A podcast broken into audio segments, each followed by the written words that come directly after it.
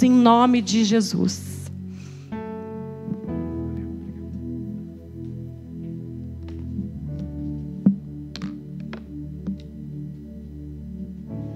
Boa noite, igreja. Boa noite a você aí na sua casa. Graça e a paz do Senhor sejam contigo nesse tempo. Quero convidar você, abra sua Bíblia em Atos, no capítulo 16, a partir do verso 19. Já pegue aí o teu caderno, a tua caneta, seja ativo, seja atento. Eu sei que é uma luta quando a gente está em casa, para a gente não se distrair, né?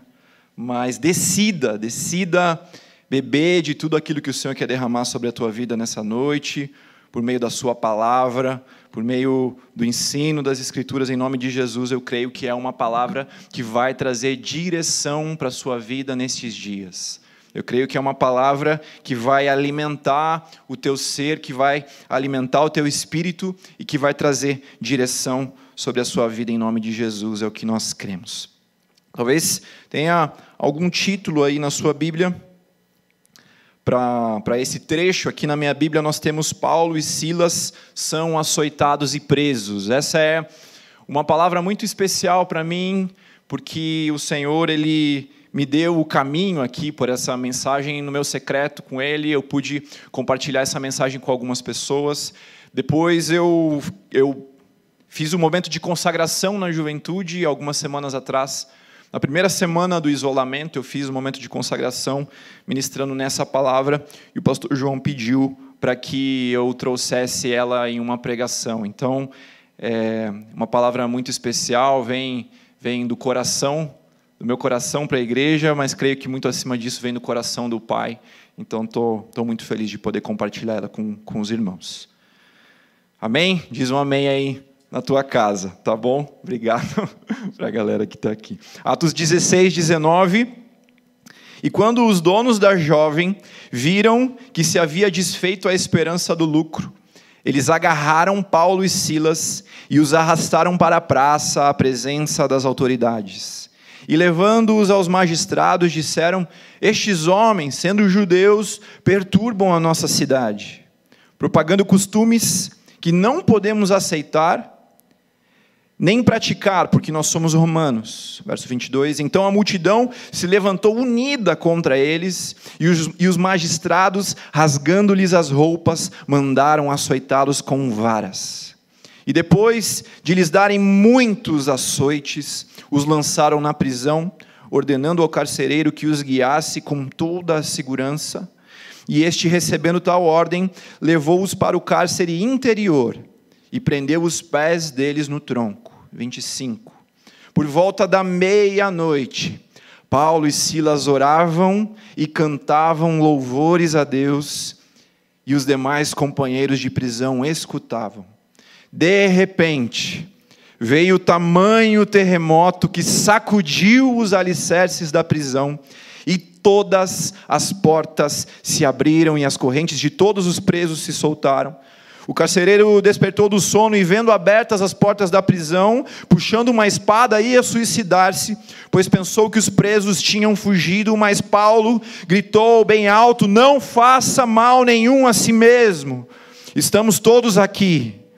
Então o carcereiro, tendo pedido uma luz, entrou correndo e tremendo e pôs-se diante de Paulo e Silas.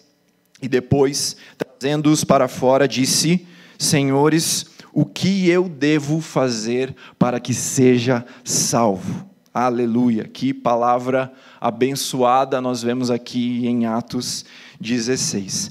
Meus irmãos, Paulo e Silas claramente estavam vivendo um momento difícil de suas vidas.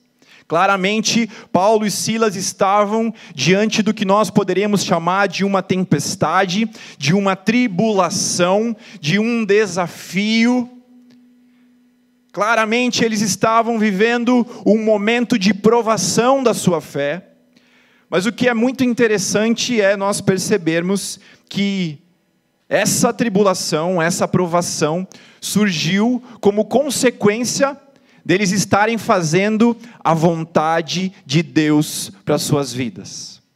Olha que interessante o que a palavra de Deus nos mostra, ainda em Atos 16, alguns, versos, alguns versículos antes dessa passagem, nós vemos que o apóstolo Paulo ele estava em outra cidade, numa viagem missionária em que ele andava de cidade em cidade, ele estava numa outra região e ele recebeu por sonho o entendimento de que ele deveria visitar a região da Macedônia que era justamente onde ficava a cidade de Filipe. Então veja, em primeiro lugar, Paulo ele recebeu por sonho a convicção de que ele deveria estar naquele lugar. Ele estava no lugar certo. Em segundo lugar, ele estava em uma, uma viagem missionária. Ele estava cumprindo o propósito de Deus para a sua vida, ele estava fazendo a coisa certa. Em terceiro lugar, esse trecho ele nos mostra que Paulo e Silas estavam indo orar.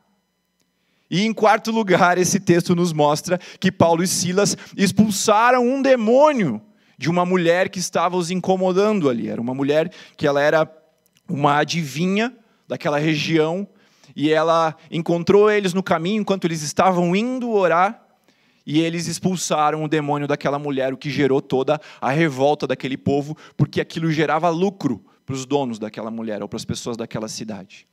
Então eu te dei quatro razões para você ter certeza de que eles estavam no lugar certo, fazendo a coisa certa, debaixo de uma palavra, de uma orientação de Deus, e mesmo assim o dia ruim chegou para Paulo e Silas. Mesmo assim, o dia da tribulação visitou Paulo e Silas. Nós podemos ter certeza que, assim como Jesus, Antes de ir para o deserto, a palavra nos fala que ele foi levado pelo Espírito ao deserto. Assim como Ezequiel, no capítulo 37, foi levado pelo Espírito para o vale de ossos secos. Essa foi uma tribulação, foi um desafio vivido por Paulo e Silas, que foi mandado pelo próprio Deus para que eles passassem. E diante de tudo isso, nós já vimos um pouquinho sobre a reação deles. Nós já vimos um pouquinho sobre o comportamento deles diante do dia ruim. E acho que a grande pergunta desse sermão é qual tem sido o nosso comportamento diante do dia ruim? Qual tem sido o nosso comportamento diante das tribulações?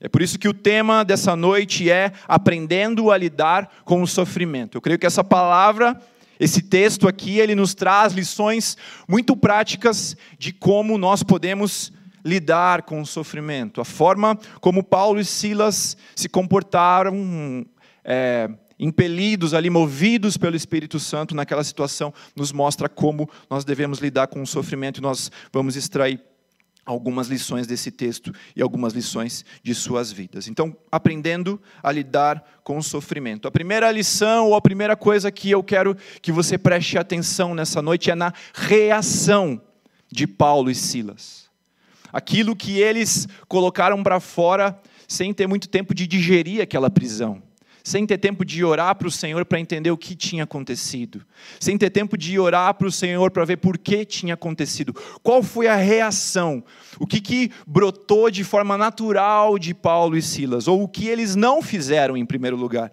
o que eles não fizeram, não houve reclamação, não houve murmuração a sua fé não se abalou diante do dia ruim, mesmo na convicção de que eles estavam fazendo a coisa certa. Não houve questionamentos orgulhosos, tentando colocar o Senhor contra a parede, para entender, Deus, por que, que eu estou vivendo isso? Senhor, eu estou fazendo a tua obra. Senhor, eu sou um missionário aqui no campo. Por que o Senhor mandou isso para a minha vida? Porque o Senhor mandou esse desafio para a minha vida? Não houve isso. Nós não encontramos isso isso nessa passagem.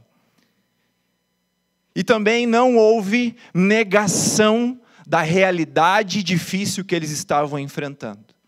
Nós não vemos Paulo e Silas fechando os seus olhos e tentando, com um pensamento positivo, imaginar que eles estavam em uma praia paradisíaca, nós não vemos Paulo e Silas fechando seus olhos e tentando exercitar pela mente o entendimento de que eles estavam no Parque Barigui, olhando para o lado, para o lago, tentando negar aquela situação. Não houve isso, não houve negação.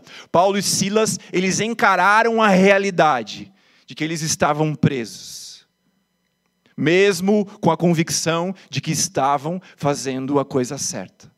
Então, em primeiro lugar, aprendendo com as reações de Paulo e Silas, sem reclamação, sem murmuração, sem abalo da fé, sem questionamentos orgulhosos contra o Senhor e sem negação das circunstâncias, porque eles tinham a convicção de que Deus nunca perdeu o controle. Eles tinham a certeza, eles tinham a sua fé firmada na rocha que é o próprio Cristo, e eles tinham a certeza de que o Deus soberano não havia perdido o controle, mesmo diante das circunstâncias contrárias. A reação de Paulo e Silas mostra que os corações deles estavam com a fé no lugar certo estavam com os olhos olhando, com os olhos penetrados na cruz de Cristo, no Cristo ressurreto, naquele que venceu a morte. muito tem se falado sobre o espírito de medo nesses dias em que nós estamos vivendo. E no que a palavra de Deus apresenta como o oposto ao espírito de medo, que não é o espírito de coragem. O oposto ao espírito de medo, segundo a palavra de Deus, é amor, poder e equilíbrio. E o equilíbrio, o espírito de equilíbrio, nos leva a termos reações, como a reação de Paulo e Silas diante da notícia ruim. O Espírito Santo, o Espírito que nos traz equilíbrio, nos faz diante das circunstâncias difíceis, termos reações naturais, que são reações que demonstram que a nossa fé está firmada no nosso Redentor que vive. Então, a fé inabalável de Paulo e Silas nos ensina que, mesmo diante das mais densas trevas, das mais fortes tribulações, Deus continua governando sobre a terra. Em segundo lugar, o que eu aprendo nessa circunstância, como lidar com o sofrimento, com o exemplo de Paulo e Silas. Eles nos ensinam o que nós devemos fazer diante da tempestade. Veja, em primeiro lugar, nós vimos qual é ou qual deve ser a nossa reação. Mas a nossa fé não é simplesmente uma fé reativa. A nossa fé é uma fé que deve nos levar a atos intencionais. Então nós aprendemos com Paulo e Silas como nós devemos nos posicionar, o que nós devemos buscar fazer no dia da tempestade. Eu te convido a abrir de volta o verso 25 do capítulo 16. Por volta da meia-noite, Paulo e Silas oravam e cantavam louvores a Deus, e os demais companheiros de prisão os escutavam. Paulo e Silas, diante do dia ruim, decidiram orar e levantar louvores ao Senhor. Paulo e Silas, diante das circunstâncias ruins, de novo, não fingindo que estava tudo bem, mas olhando para as circunstâncias ruins nos olhos, olhando para o gigante que havia se levantado nos olhos, eles decidiram clamar ao Senhor, clamar ao Jesus Cristo que tem o poder sobre todas as coisas e levantar a adoração, louvores a Deus. Isso nos mostra que nós devemos perseguir isso também diante das nossas tribulações, diante das nossas aflições. Veja, estamos falando sobre como agir no dia da tribulação. Estamos aprendendo isso debaixo de uma promessa de Cristo. Ele nos fala que no mundo tereis aflições. Mas vem outra promessa em seguida: tenham bom ânimo, porque eu venci o mundo. Mas o que a gente aprende aqui é que os desafios, os desertos, eles não são não, não se tratam de uma questão se eles irão acontecer, mas quando eles irão acontecer, e nós vemos, por meio do exemplo de Paulo e Silas, que no dia em que eles acontecerem, o nosso coração precisa decidir ter ações que nos levem a orar e a adorar ao Senhor, ações que nos levem em direção a Deus. E a adoração em especial Vamos falar, um, vamos falar um pouco mais sobre a oração, um pouco mais adiante, mas a adoração tem um papel fundamental diante do dia da crise. Se a gente for analisar os salmos, uma boa parte, uma parte importante dos salmos foram escritos em contextos de tribulação. Em contextos em que os salmistas estavam olhando para as circunstâncias ao seu redor, olhando para os exércitos ao seu redor, olhando para os inimigos ao seu redor e decidiram derramar o seu clamor a Deus não se trata de um otimismo vazio, mas se trata de direcionar o seu clamor àquele que pode resolver todas as coisas, de direcionar o nosso clamor àquele que tem o governo dos céus e da terra nas suas mãos. Quando nós decidimos clamar a Deus, mesmo que sejam com palavras sinceras, mesmo que sejam, mesmo que seja expressando as nossas fraquezas, nós escolhemos o lugar certo, que é o lugar da oração. Veja, Jó, ele clama ao Senhor, derramando a sua alma diante da presença de Deus. Os salmistas, em inúmeros salmos, derramam a sua alma diante de Deus, sem tentar se fazer de homens que eram que eram perfeitos, mas mostrando as suas fraquezas ao Pai. E na presença de Deus é o lugar certo para nós fazermos isso. E nós vemos que Paulo e Silas escolheram isso no lugar certo, ou escolheram isso no tempo certo. No dia da tribulação, levantaram o seu clamor e a sua adoração a Deus. Falamos sobre Salmos, o livro de Apocalipse, que é um livro cujo tema central é a adoração. Ele também foi escrito, foi dado pelo Espírito em meio a um contexto de perseguição à igreja. Talvez os dias mais difíceis para a igreja no primeiro século foram os dias que foram o pano de fundo para que o apóstolo João recebesse a revelação do livro de Apocalipse. E ele é um livro cujo tema central é a adoração. É como se o Espírito Santo estivesse falando para aquela igreja: deixem de olhar para as tribulações, deixem um pouquinho de olhar para as nuvens densas, deixem de olhar um pouquinho para as circunstâncias ruins, para o gigante que está do outro lado e elevem os seus olhos para o trono de Deus, elevem os seus olhos para aquele que é santo, santo, santo. A adoração, ela nos faz nos faz sermos re revestidos pelo Espírito Santo com as reações ou nos dando a direção que são necessárias no dia ruim. E aqui é muito interessante que esse mesmo versículo ele fala que Paulo e Silas oravam e cantavam, e os demais presos escutavam. Eu aprendo aqui que existem dois grupos, e que nós, precis, nós precisamos decidir em qual grupo nós estaremos no dia da crise. Se nós estaremos no grupo daqueles que oram e que levantam louvores a Deus, ou se nós estaremos no grupo daqueles que vão escutar. Eu creio em nome de Jesus que o Senhor está te levantando nessa noite como um filho fiel, como um servo fiel, que vai estar do lado daqueles que clamam de joelhos, que vai estar do lado daqueles que clamam, que se derramam diante da presença de Deus, que vai estar do lado daqueles que decidem adorar ao Rei dos Reis, mesmo diante das circunstâncias ruins, crendo que o nosso Deus vive, como diz Jó, crendo que o meu redentor vive e que por fim ele se levantará. Aleluia.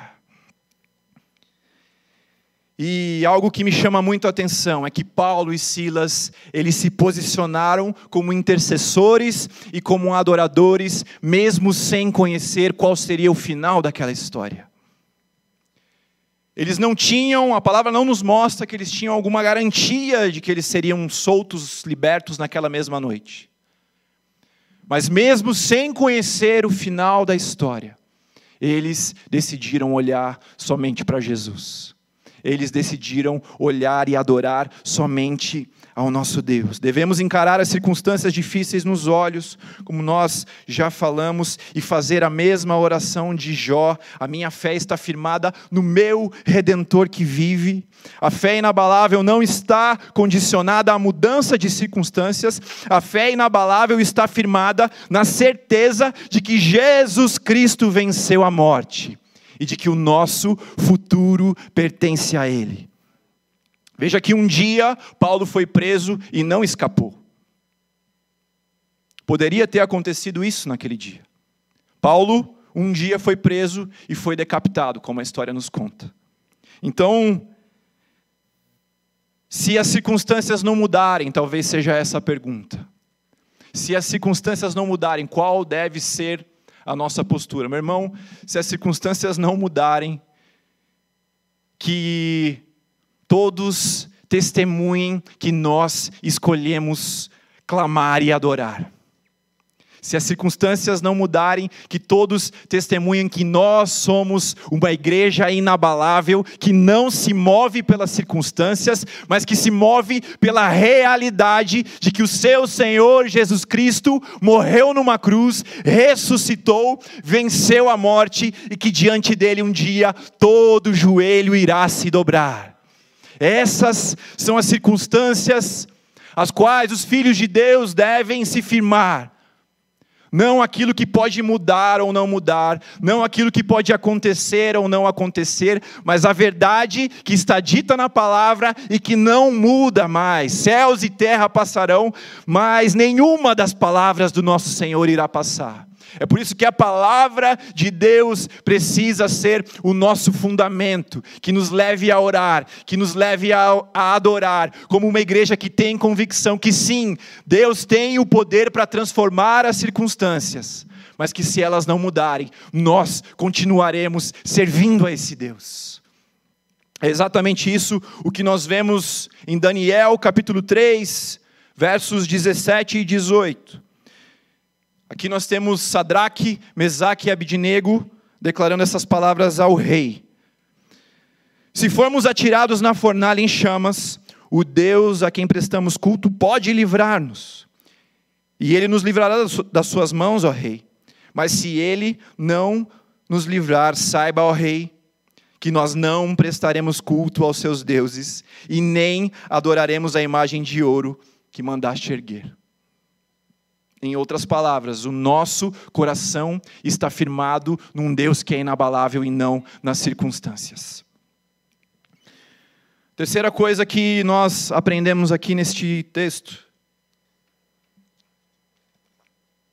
é que, apesar de sermos movidos pelo Espírito Santo a adorarmos, a independentemente das circunstâncias, Paulo e Silas nos ensinam que a adoração e a adoração, sim, elas podem mover o coração de Deus a transformar as circunstâncias.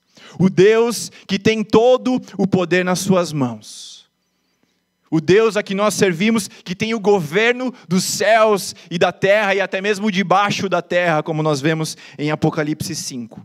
Esse é o Deus que pode transformar as circunstâncias e que deseja usar o seu povo como instrumento de intercessão para que as coisas sejam mudadas, para que realidades sejam mudadas, para que ambientes sejam mudados. Foi isso que aconteceu mesmo sem saber o fim da história, Paulo e Silas adoraram ao Senhor, clamaram ao Senhor, e depois disso, as cadeias foram quebradas. As circunstâncias foram radicalmente transformadas pelo seu clamor, e Deus nos convida a buscarmos o mesmo. Por exemplo, no segundo livro de Reis, no capítulo 20, nos versos 5 e 6. Volte e diga a Ezequias, o príncipe do meu povo: Assim diz o Senhor, o Deus de Davi, o seu pai. Eu ouvi a sua oração e vi as tuas lágrimas. Eis que vou curá-lo, e ao terceiro dia você subirá à casa do Senhor, e acrescentarei quinze anos à sua vida, e livrarei das mãos do rei da Síria, tanto você quanto esta cidade. Aqui um dos inúmeros exemplos que a palavra de Deus nos mostra a respeito do poder da intercessão. A respeito do poder do clamor dos filhos de Deus. E outro exemplo, lá em 2 Crônicas 7, 14, que tem sido tão citado nestes dias, que nos fala sobre a promessa de Deus para um povo que se arrepende, que se coloca de joelhos, que clama pela resposta do Senhor e que esse mesmo povo verá que Deus é o Deus que muda as circunstâncias. E algo muito importante para entendermos aqui, também ainda neste ponto,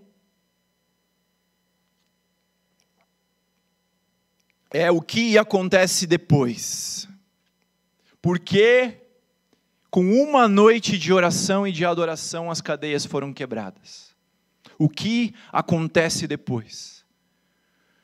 Eu ouvi uma vez uma mensagem, aquele missionário Vergara, que ele falava que sim, que Moisés, ele pôs o cajado e as águas se abriram, mas havia uma multidão de gente atrás dele.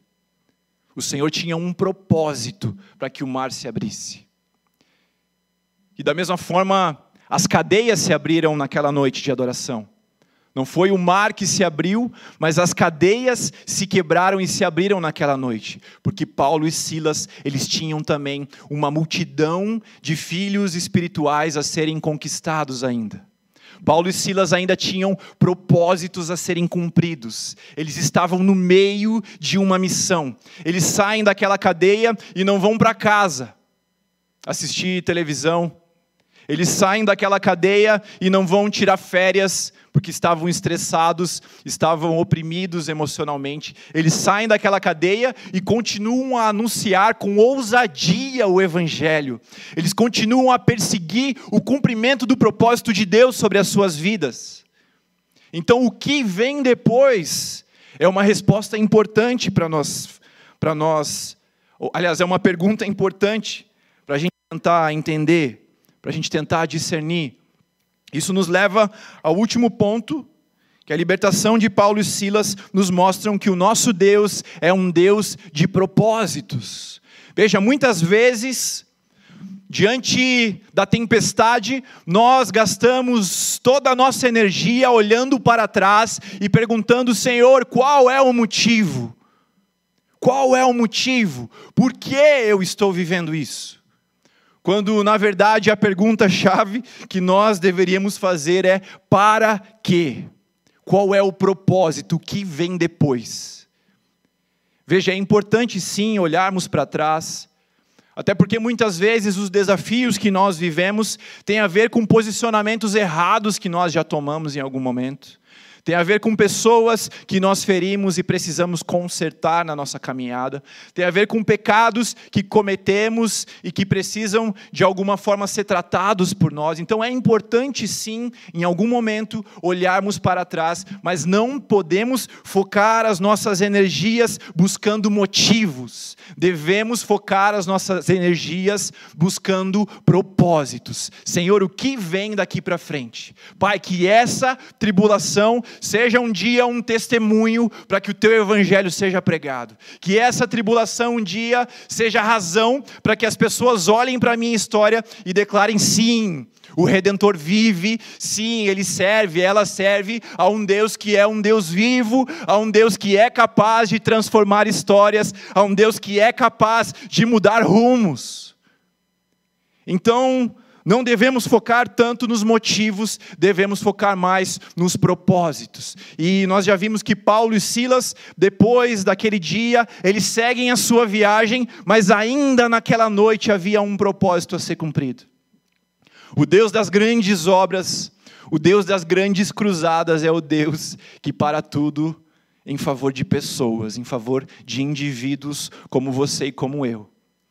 E ali naquela noite em que talvez eles tinham tudo para ter fugido depois que as cadeias se quebraram, ou terem deixado que aquele carcereiro se matasse. Veja, ele era um inimigo deles. Ele era alguém que servia aqueles que os haviam prendido. Mas eles entenderam que havia propósitos de Deus para serem cumpridos naquela noite. Eles entenderam que a agenda precisava parar para que o Senhor transformasse uma vida, uma casa. E o Senhor, Ele permite que haja salvação, ainda naquela noite, ainda diante de todas aquelas circunstâncias difíceis, imprevisíveis. Nós vemos no verso 29, então, o carcereiro, tendo pedido uma luz, entrou correndo, tremendo, prostrou-se diante de Paulo e Silas. E depois, trazendo-os para fora, disse: Senhores, o que eu devo fazer para que eu seja salvo, e depois você pode continuar lendo. Esse homem e a sua casa são transformados em meio à tempestade de Paulo e Silas. Esse homem e a sua casa são regenerados. Eles tiveram um encontro com o Cristo que salva no meio da tempestade de Paulo e Silas. Paulo e Silas entenderam que não tinha a ver com eles. Eles entenderam que eles eram instrumentos nas mãos de Deus para que a sua vontade, para que a vontade do Pai fosse cumprida no meio daquela noite tão difícil para as suas vidas. Então, Paulo e Silas eles tiveram pouco benefício pessoal, a gente poderia chamar assim. Mas este milagre cumpriu propósitos de Deus para a salvação. O Deus de propósitos faz o nosso sofrimento não ser em vão. O Deus de propósitos faz com que as tuas lágrimas não sejam em vão. Pare por um instante de olhar para trás e de tentar encontrar culpados. Olhe para frente e tenha convicção em nome de Jesus que Deus quer transformar a tua história, Deus quer transformar a tua realidade. Ele tem algo novo para a tua vida daqui para frente para que a tua história seja instrumento, seja matéria-prima de uma obra que aponte para o nosso redentor, para que a tua história seja um instrumento nas mãos dele, para que os propósitos dele sejam cumpridos na vida de outras pessoas. Não tem a ver comigo e com você. Nós fazemos parte de um plano muito maior. E quando nós decidimos consagrar as nossas vidas a esse Deus, quando nós decidimos entregar os nossos caminhos nas mãos desse Deus, nós podemos descansar com a certeza de que o nosso redentor vive e por fim se levantará. Nós podemos descansar, sabendo que as circunstâncias podem mudar ou não, mas que a nossa fé jamais será abalada, porque Cristo já venceu e já nos fez mais do que vencedores.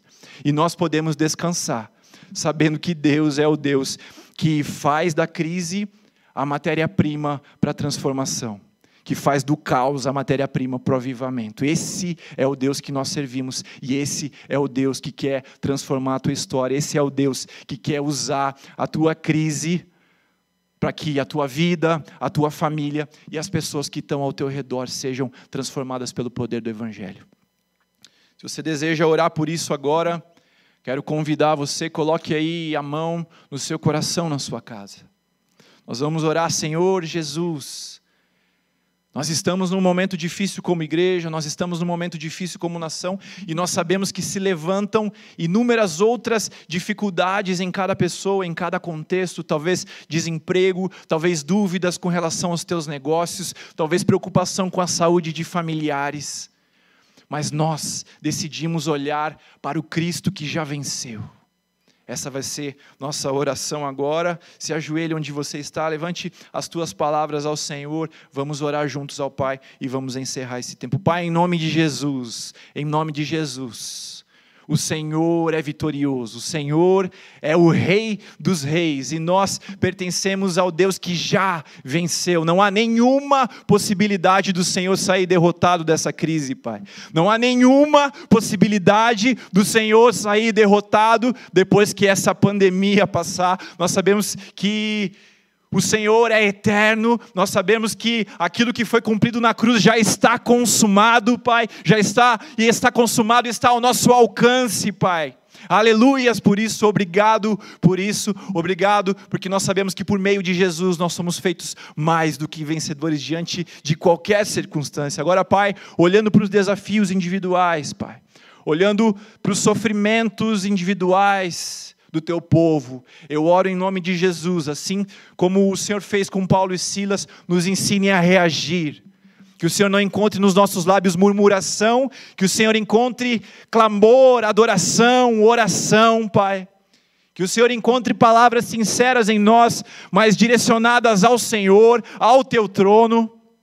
Em nome de Jesus, que o Senhor encontre em nós corações de filhos que decidem se prostrar nesses dias, Pai E que em nome de Jesus o Senhor faça com que os teus propósitos eternos se cumpram diante da face da terra, se cumpram no Brasil, se cumpram em Curitiba, se cumpram nesta igreja e se cumpram sobre cada uma das nossas vidas, Pai, nestes dias tão difíceis, Pai. Em nome de Jesus, que os teus propósitos se cumpram, Pai. Que olhando para frente haja esperança, Pai. Em nome de Jesus, nos nossos corações, que olhando para frente haja o desejo, o clamor de que assim como Paulo e Silas continuaram a sua viagem depois daquela prisão, que haja nos nossos corações o desafio por continuar, Pai, por entender que tem mais a ser feito, Pai, por entender que tem mais a conhecermos do Senhor, por entendermos que tem mais,